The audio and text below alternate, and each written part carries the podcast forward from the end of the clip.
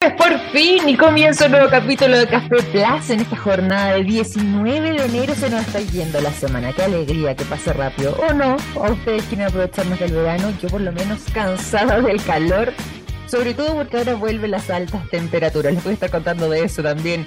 No se preocupen en este capítulo de Café Plus, pero damos por iniciada entonces esta mañana y nos vamos a ir a revisar información de la jornada vinculada al mundo de la ciencia, de la tecnología y de la innovación. Soy Victoria Waltz y en esta oportunidad sí tenemos que hacer alusión de nuevo eh, a lo que va a estar sucediendo hoy día con las altas temperaturas, porque regresan tristemente en gloria y majestad para los que estaban ya empezando a relajarse porque habían descendido estos tres días por una especie de descanso, una mini pausa dentro de lo que estaba haciendo eh, el calor por estas, estas fechas, digo, en el hemisferio sur, ¿cierto? Pero sobre todo además en nuestro caso en el territorio chileno. Y bueno, hoy al menos regresarían las altas temperaturas y en lugares tan sorprendentes como por ejemplo la región de la Araucanía, la región de los ríos e incluso si cruzamos nuestro océano, el océano Pacífico, y llegamos a Rapanui, a Isla de Pascua,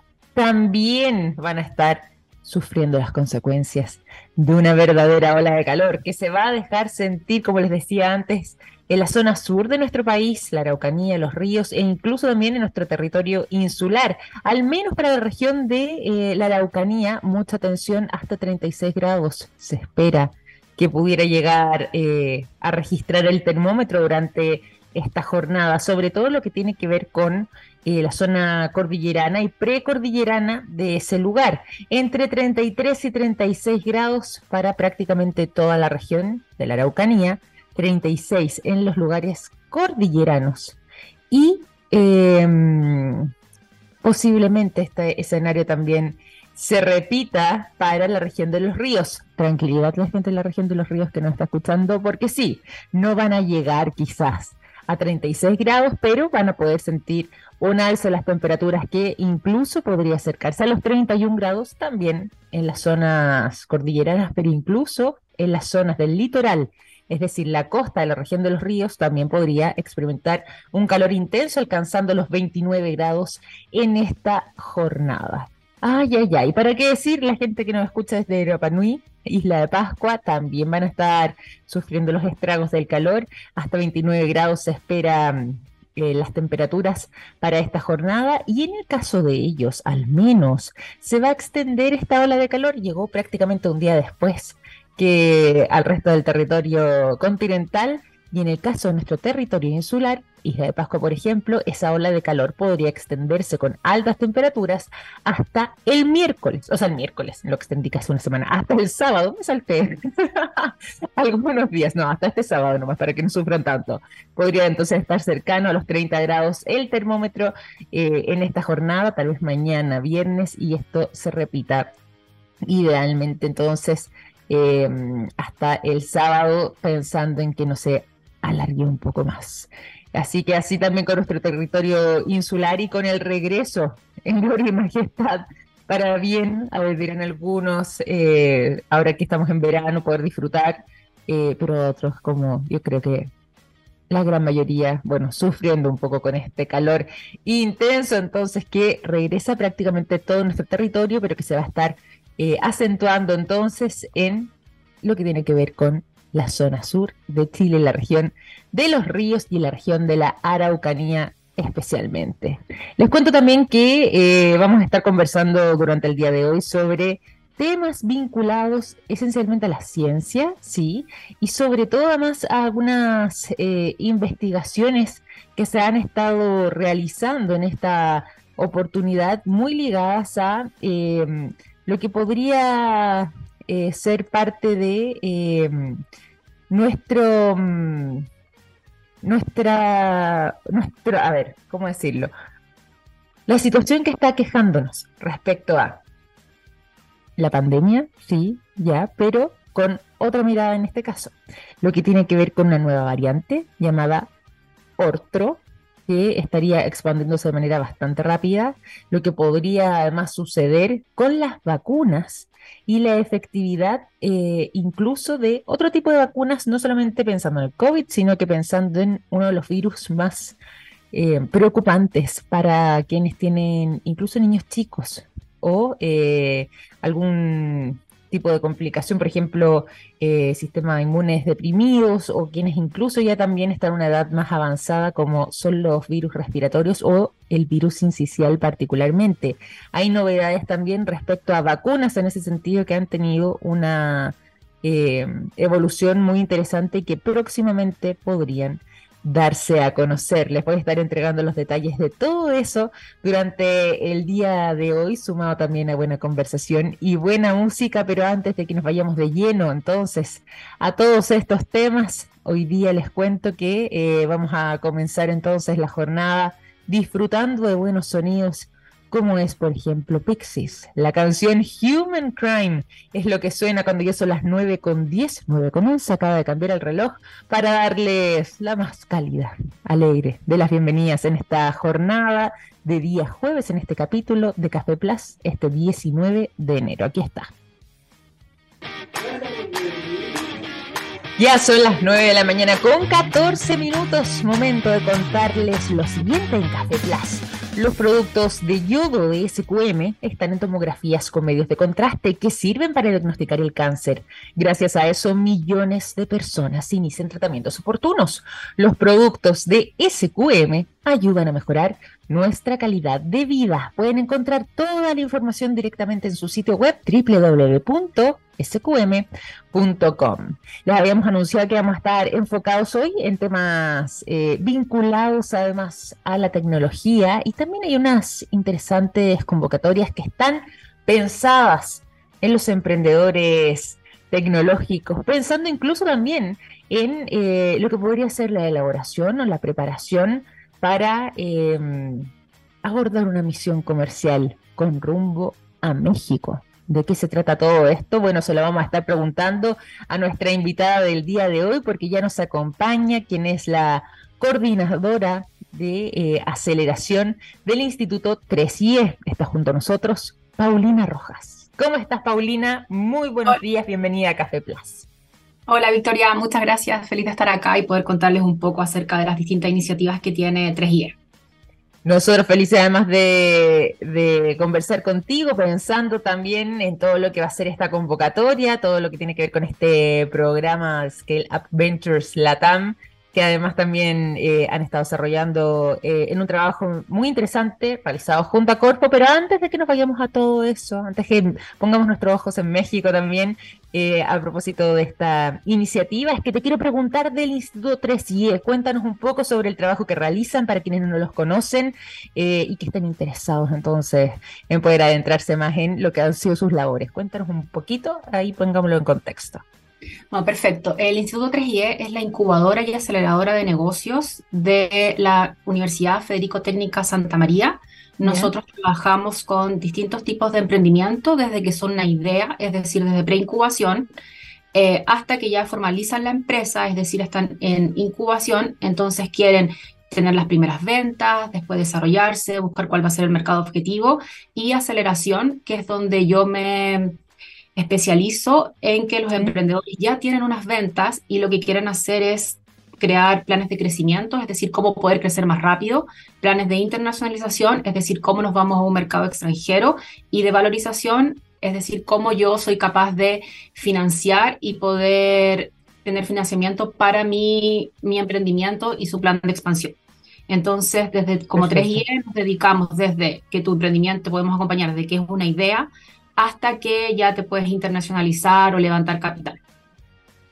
Perfecto. Oye, qué interesante además cómo, cómo han estado trabajando y lo que realizan eh, ustedes como instituto, en este caso también como incubadora, sobre todo mirando estos proyectos y por lo mismo, eh, con esa mirada eh, un poco más amplia, cómo es que surge lo que estábamos conversando recién respecto a esta convocatoria. enfocada en emprendedores tecnológicos y preparando esta misión comercial a México. Claro, efectivamente nosotros hemos visto que a los emprendedores les cuesta a veces eh, crear un plan para poder internacionalizarse. En general los emprendedores son personas bien ocupadas, entonces ganan urgente versus lo que es importante.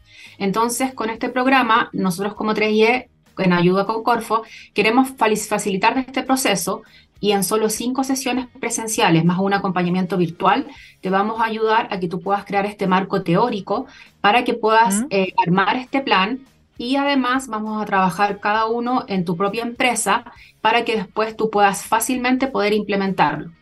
Em, si bien es cierto, el viaje, el premio final para el ganador es a México, eh, esto es una metodología, entonces tú vas a poder, eh, poder conocer eh, y saber cómo poder, por ejemplo, ver qué mercado te sirve más, cómo poder evaluarlo, porque también entendemos que los recursos son escasos, entonces la idea es que de manera más costo efectiva tú puedas empezar a crear tu plan de internacionalización y elegir el mercado que más te convenga. Em, mm. e-, Esa es un poco nuestra intención. Es la idea de... programa.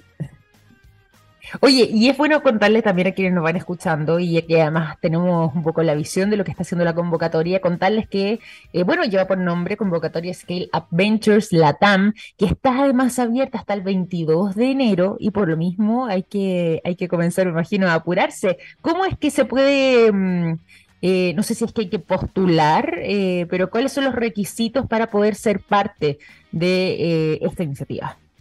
Sí, toda la información la encuentran en convocatoria.3ie.cl. Ahí están todas las bases del programa, pero a nivel general lo que nosotros buscamos son emprendedores que tengan algún tipo de innovación dentro de su modelo de negocio o ya sea servicio o producto. Eh, también que tengan ventas. Eh, pusimos una cantidad de monto bajo porque son solamente 15 millones o que hayan levantado eh, algún tipo de capital, ya sea privado o público. también por ese monto, por 15 millones. Esos son los requisitos generales. Eh, como pueden ver, son poquitos. Y el formulario es bastante sencillo. Les van a preguntar, por ejemplo, cuál es el problema que están resolviendo, un poquito de la solución.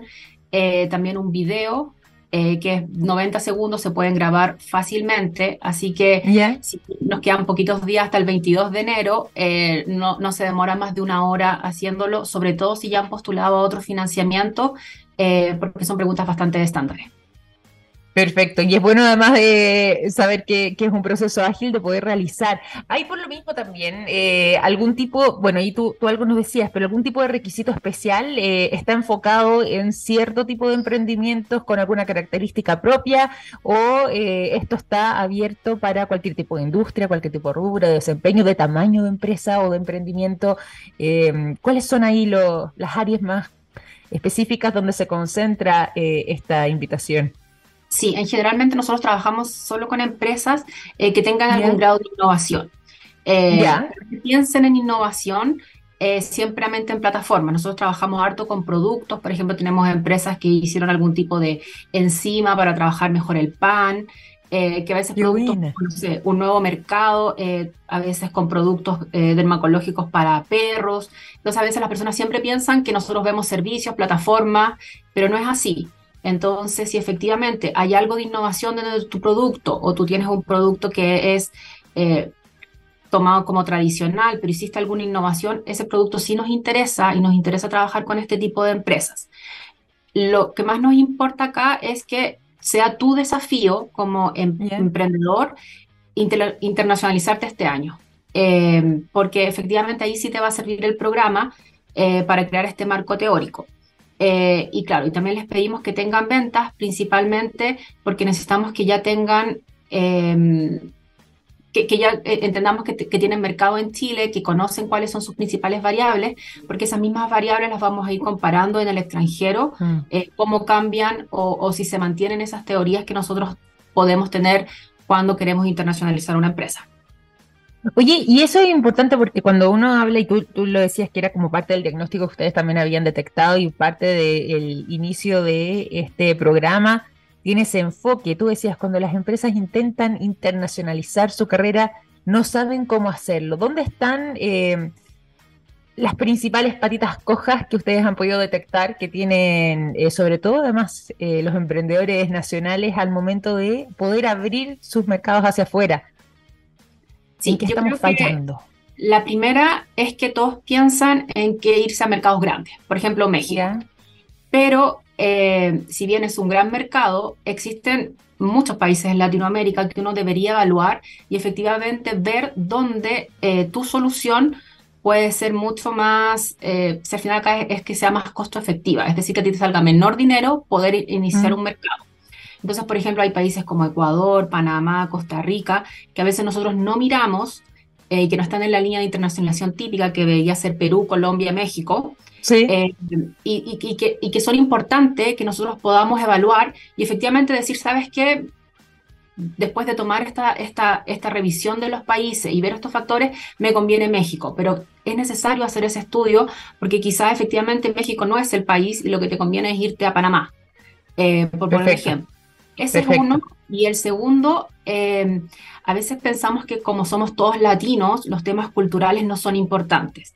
Entonces, hacer negocios en un país diferente a Chile es diferente. Todos tenemos culturas diferentes, modos de hacer negocios, cómo se cierran. Em, y, esto se llama la tropicalización a veces del mercado de, negocio, de negocio. Cómo tengo que hablar para cerrar un negocio, cómo tengo que llegar. Eso es distinto y a veces los emprendedores eh, les cuesta eso o no, se dan cuenta. Y también otro tema muy importante es distintas las, barreras de entrada. Por ejemplo, em, qué tan fácil o difícil es armar una empresa en el extranjero, qué tan fácil o difícil es, qué permiso necesito para entrar eh, ese producto eh, qué impuestos tengo que pagar. Son varias cosas que a veces los emprendedores pasan por alto y después se dan cuenta que tienen que hacerlo. Oye, qué importante eh, y qué interesante esto. Yo, nosotros acá en el programa conversamos permanentemente con eh, líderes que están con sus emprendimientos, con startups también, con empresas pequeñas, a veces más grandes, y es muy interesante porque, claro, eh, tú estás en el punto en algo que se repite mucho, lo que tiene que ver con la internacionalización. Ay, internacionalización. Me costó la palabra. ¿Cuándo quieren abrirse al mercado internacional? Vamos a decir así mejor.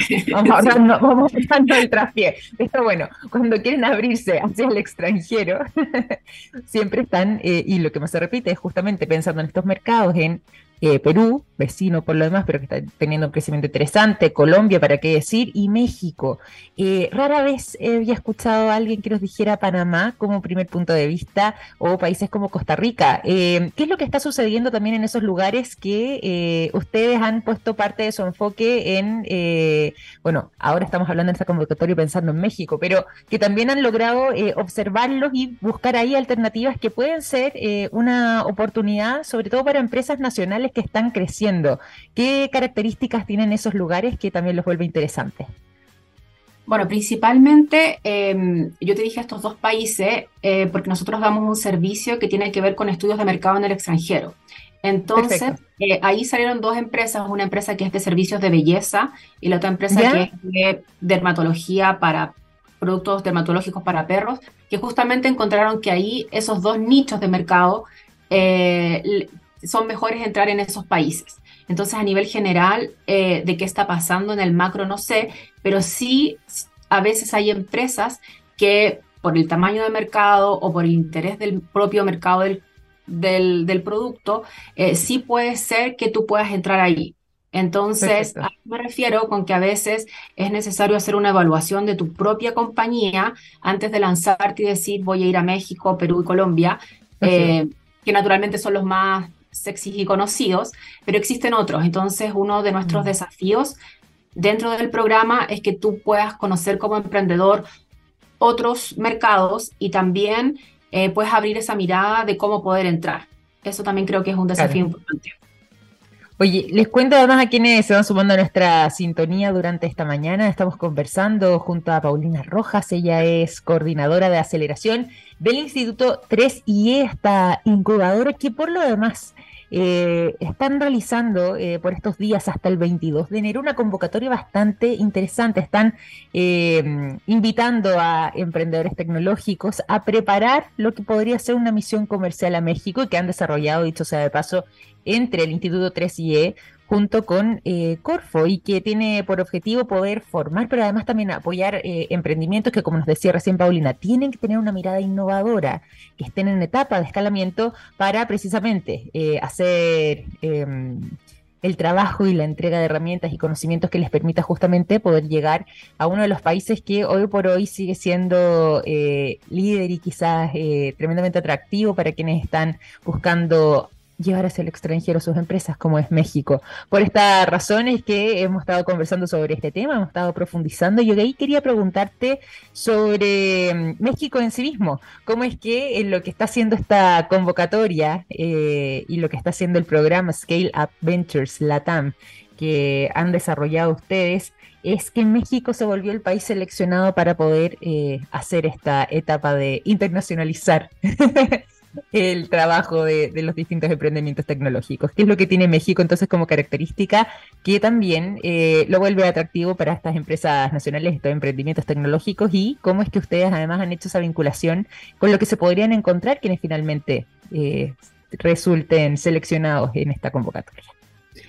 efectivamente México lo que tiene es que es un país muy grande. Eh, o sea, cada, a veces cada distrito de México es más grande que todo Chile.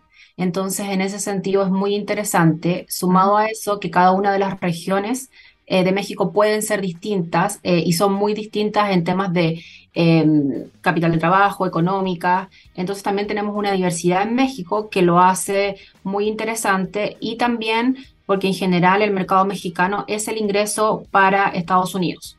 Eh, nosotros también vemos eso en, en, algo que es importante, pero al final es el tamaño del mercado mexicano, la estabilidad que tiene, eh, si bien tiene diferencias con Chile en que el, el PIB per cápita es un poco más bajo, eh, sí tenemos un tema de cantidad de personas eh, y cantidad de mercado que podrían llegar. Entonces, por eso lo hacen un mercado interesante.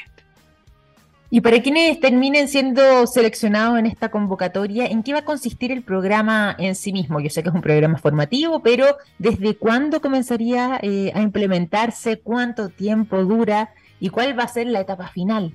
Pensando justamente en eh, una posibilidad de llegada hacia este gigante como en México. Perfecto. Nosotros vamos a partir en febrero haciendo un diagnóstico que es 100% online, no le va a requerir mucho tiempo, no les vamos a quitar sus vacaciones, no tengan susto. pero, pero en febrero lo que vamos a hacer es un diagnóstico y luego nosotros vamos a tener cinco clases presenciales en Santiago que parten el 28 y 30 de marzo y durante mayo. Ya esas clases vamos a ver todos los temas que son de internacionalización, temas culturales, lo que hablamos, sumado a una preparación para que los emprendedores conozcan eh, todo el mercado de Venture Capital, eh, tanto nacional como en el extranjero. Es súper importante que una vez que los emprendedores puedan conocer cuál es su plan de expansión, puedan buscar las maneras o distintas maneras de financiarlo. Una vez terminado el programa en mayo, en el mes de junio, vamos a realizar eh, un demo day donde los emprendedores van a presentar a distintos venture capital, inversionistas ángeles, y ahí vamos a elegir el ganador. Esa persona que, eh, el, emprendedor que resulte ganador, lo que va a ganar es el Soft Landing a México que dura una semana. Y desde que terminan las clases, eh, van a tener un acompañamiento de dos meses para que ustedes puedan terminar el plan de internacionalización. Y en el plan de internacionalización lo que van a tener es cuáles son los objetivos, cuáles van a ser los KPIs y cómo van a poder implementarlo. Entonces, si no resultan ganadores, va a ser muy fácil para los emprendedores durante el segundo semestre poder implementarlo. Ay, qué buena. O sea, de todas maneras se logran obtener estos conocimientos y estas herramientas que también les va a abrir un camino, más allá de que no sean eh, los seleccionados finales o los elegidos, por lo menos van a poder haber trazado todo este camino, esta ruta, pensando justamente en eh, abrirse pasos afuera, fuera de las fronteras nacionales. Efectivamente. Y por último, comentarles que el, programa es totalmente gratuito.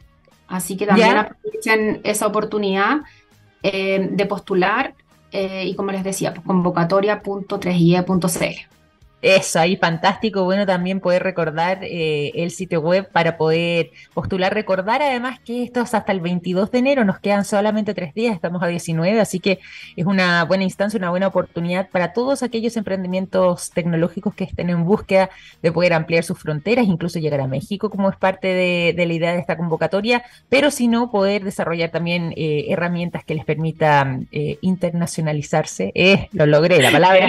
Bueno, salir justo tal extranjero y poder eh, hacerlo eh, a través del trabajo y la asesoría del de, eh, Instituto 3IE y también lo que está haciendo este programa en particular que han logrado ellos desarrollar mediante esta incubadora, en conjunto también con Corfo. Así que tremenda oportunidad, queríamos conocerlo, queríamos poder destacarlo, dicho sea de paso, y agradecerte también, Paulina, por esta conversación, por contarnos también todas las coordenadas para poder postular lo que va a estar siendo esta convocatoria abierta hasta el 22 de enero, entonces, para que les quede bien claro eh, y lo anoten en sus agendas que lleva quedando poquitos días. Muchísimas, muchísimas gracias, Paulina.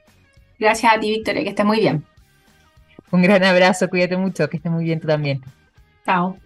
Despedimos entonces a Paulina Rojas, coordinadora de aceleración de Instituto 3IE, esta incubadora, contándonos además todos los detalles de eh, esta convocatoria para emprendedores tecnológicos, preparando esta misión comercial con destino a México. Nosotros vamos a pasar a la música cuando ya son las 9 de la mañana con 33 minutos. Los quiero dejar con el sonido de Audioslave, la canción I Am the Highway. Me encanta este tema, es lo que suena a continuación. Disfrútenlo.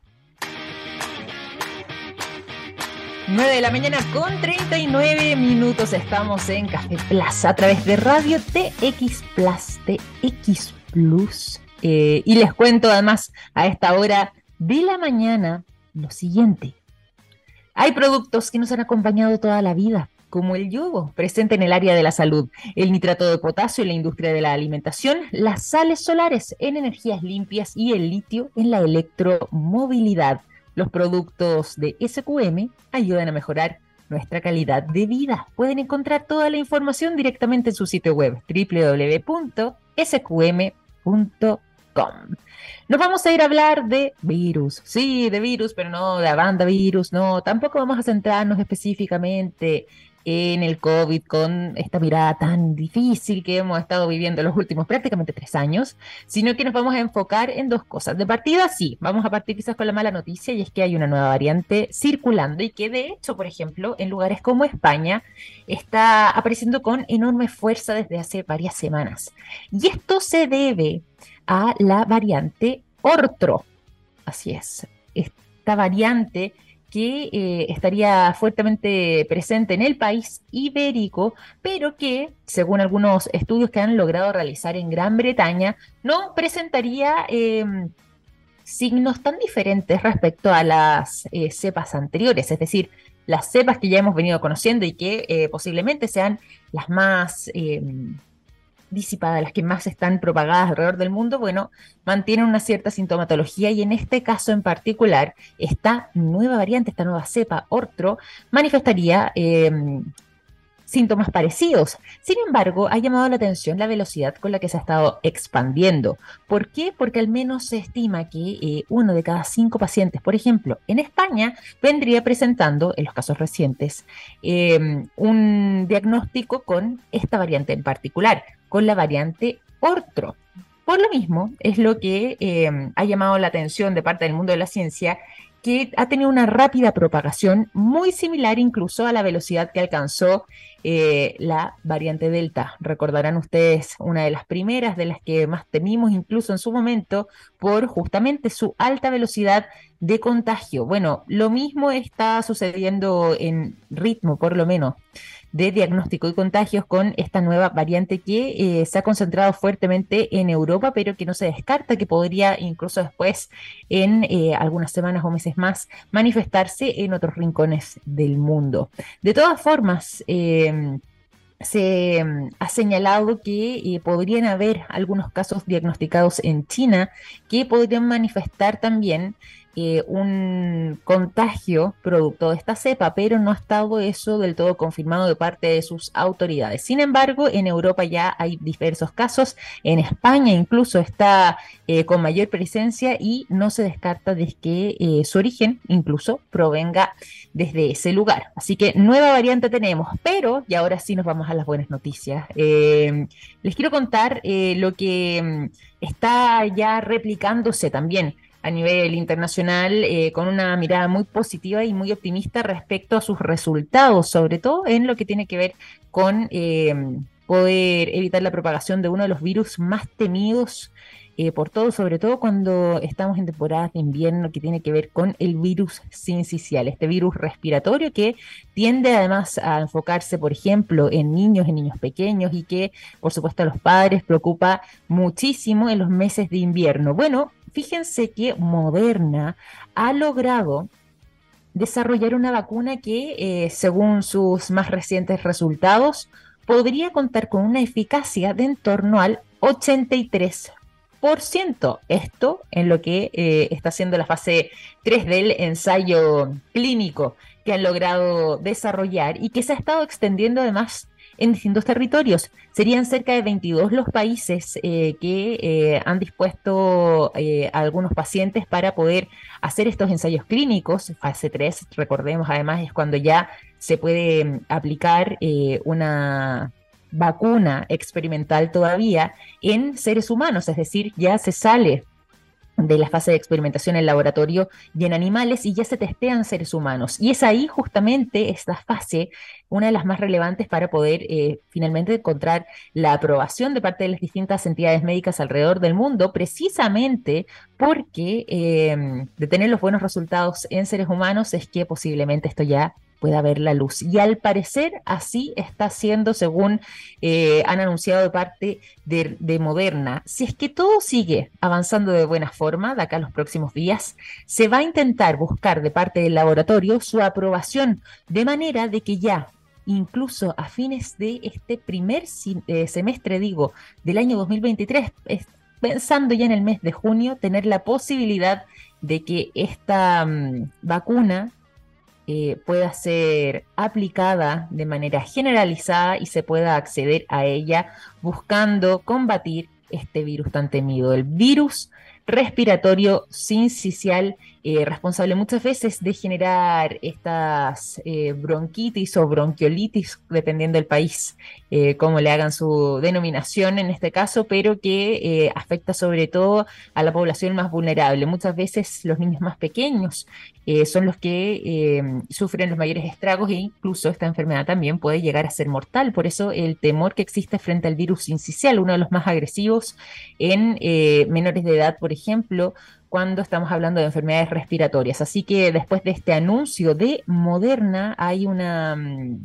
recepción bastante alegre y optimista frente a lo que podría ser eh, poder contar con una eventual vacuna que pudiese, en este caso, eh, evitar la propagación de uno de los virus más temidos, como es este virus sincicial, que, eh, dicho sea de paso, es uno de los que más circula también cuando bajan las temperaturas, cuando hay alta contaminación atmosférica y que puede ser tremendamente eh, perjudicial en eh, la población más vulnerable, en eh, niños pequeños, pero también en adultos mayores, personas sobre los 60 años o que también cuenten con algún diagnóstico de su sistema inmunodeprimido, por ejemplo. Eso sí es interesante también, antes de cambiar de tema, contarles que está desarrollada esta vacuna justamente con la tecnología que hemos mencionado antes, eh, que desarrolló Moderna también de manera muy exitosa, y es que cuenta con ARN mensajero dentro de lo que ha sido la elaboración de esta vacuna. Por esa razón, eh, se espera que sus resultados sigan siendo tan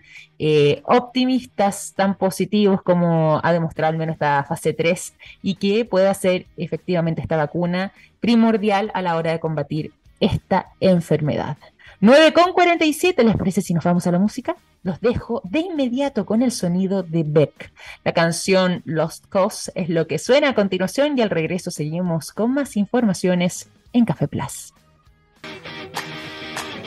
Ya son las 9 de la mañana con 51 minutos. Dejamos el sonido de Beck durante esta mañana aquí en Café Plus para irnos a las informaciones y les quiero contar que eh, se acaba de encontrar esto ya en Noruega, la que vendría siendo eh, la piedra rúnica más antigua del mundo. Fíjense que eh, se acaba de realizar un hallazgo, o más bien acaba de ser anunciado, lo que fue un descubrimiento sucedido en el otoño del año 2021 en las cercanías del lago Tirifogden.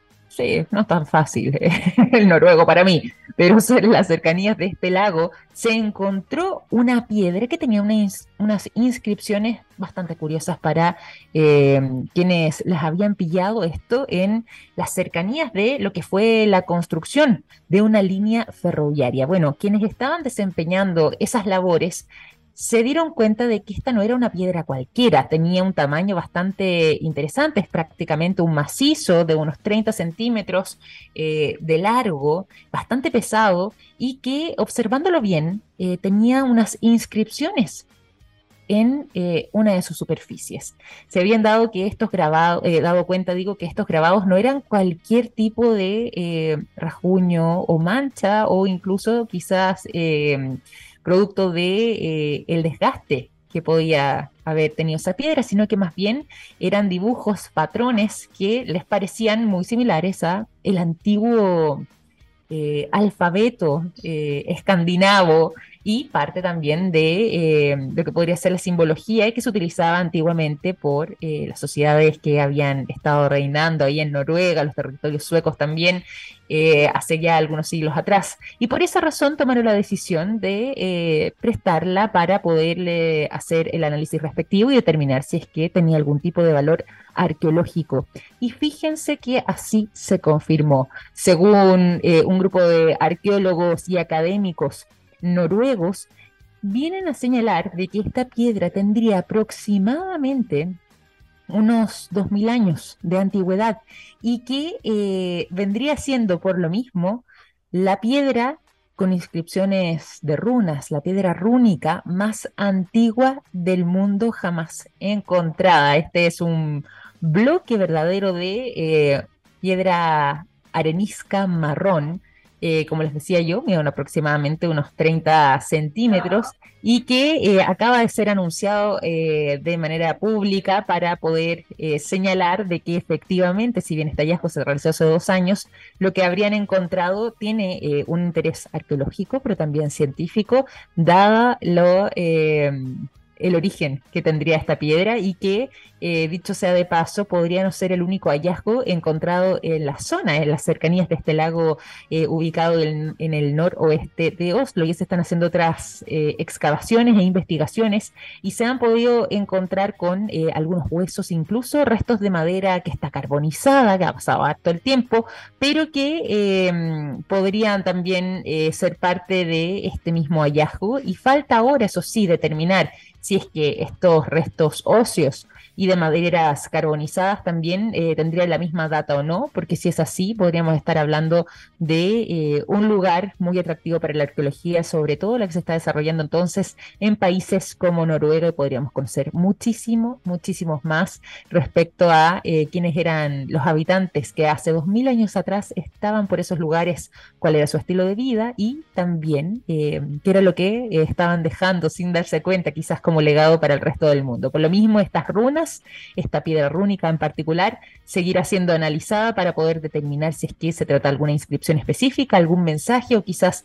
algún símbolo que eh, haga algún tipo de representación específica respecto a lo que ahí se intentó plasmar de parte de estas personas que habrían estado habitando en las cercanías del lago Tirifjorden, esto al noreste de Oslo, en Noruega. Nuevo hallazgo entonces de parte del mundo de la arqueología y la ciencia con esta piedra rúnica, la más antigua del mundo, con inscripciones que datan de hace dos milenios atrás. Y con esta información también es que vamos a ir finalizando este capítulo de Café Plus. Les quiero agradecer por habernos acompañado el día de hoy. Les quiero hacer una invitación y es a seguir en sintonía a través de la txplus.com, TX Plus, nuestra radio, para que sigan eh, con el siguiente programa que tenemos para ustedes, La Ciencia del Futuro junto a Daniel Silva y con toda la programación de TX Plus. Les mando un gran abrazo. Mañana nos reencontramos a las 9 de la mañana en punto. Que tengan un excelente día jueves. Cuídense mucho. Chao, chao.